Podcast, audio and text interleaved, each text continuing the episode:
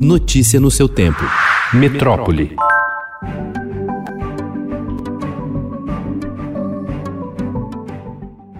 Após a euforia do começo da imunização, o número limitado de doses de vacina contra a Covid-19 distribuídas pelo Brasil cria conflitos. Cidades, muitas delas vizinhas, reclamam da quantidade recebida. De outro lado, profissionais de saúde e hospitais disputam remessas e trocam acusações de favorecimento. Os órgãos de controle também questionam critérios de rateio e investigam os fura-fila. As denúncias envolvem secretários e até prefeitos.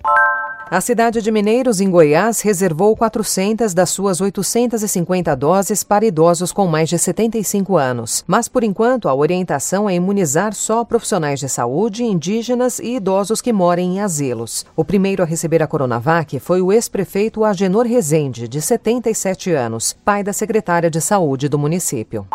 As críticas públicas da gestão Jair Bolsonaro à proposta da Pfizer para a venda de vacinas contra a Covid-19 foram vistas por especialistas como atestado de inabilidade em pôr de pé um plano amplo e eficiente de imunização. O temor agora é que a guerra de narrativas afaste outras farmacêuticas com quem o Ministério da Saúde ainda poderia obter mais doses no momento de alta de casos e óbitos.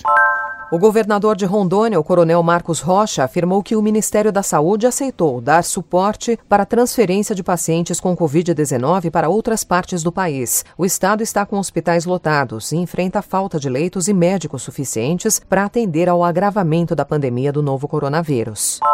O segundo domingo do Exame Nacional do Ensino Médio bateu um novo recorde de abstenção. Mais de 3 milhões de alunos faltaram às provas, número superior aos 2 milhões e 800 registrados na semana passada. Após encontrar escolas e ônibus cheios no primeiro domingo de testes, e com medo do avanço da pandemia pelo país, mais estudantes deixaram de fazer o exame, principal porta de entrada para o ensino superior no Brasil. O estado de São Paulo volta a ter regras mais restritas de circulação a partir de hoje, que colocam todos os municípios na fase vermelha do Plano São Paulo diariamente entre as 8 da noite e as 6 da manhã e em tempo integral nos fins de semana. A medida é válida pelo menos até o dia 8 de fevereiro. Juliana Rezende morreu e não tem uma lápide. Seu corpo nem mesmo chegou a ser colocado em um caixão. Tinha 33 anos quando foi levada por uma onda gigante de lama. Juliana era analista administrativa da Vale e trabalhava aos pés da barragem da mineradora, que se rompeu há dois anos em 25 de janeiro de 2019, em Córrego do Feijão, distrito de Brumadinho, na região metropolitana de Belo Horizonte. O corpo de Juliana e de outras 10 vítimas da tragédia não foi encontrado até hoje.